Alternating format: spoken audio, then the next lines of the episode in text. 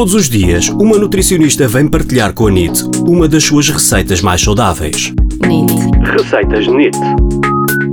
Hoje com a nutricionista Lilian Barro. Se lhe falta ideias para pequenos snacks ao longo da tarde, por que não uma receita de grão crocante? Para preparar, basta ter três chávenas de grão de bico cozinhado al dente ou optar por uh, conserva sem adição de sal, ou uma colher de sopa de paprika ou pimentão doce, uma colher de sopa de ervas da província, ou orégãos, uma pitada de sal dos Himalaias e uma colher de sopa de óleo de coco ou azeite virgem extra. No recipiente, coloque o grão e tempere com os ingredientes e especiarias. Deixe repousar durante 5 a 10 minutos, coloque num tabuleiro para levar ao forno, pré-aquecido a 180 graus, e deixe cozinhar. Vá virando e observando para não deixar queimar. No final, retire do forno, deixe arrefecer e está pronto a consumir.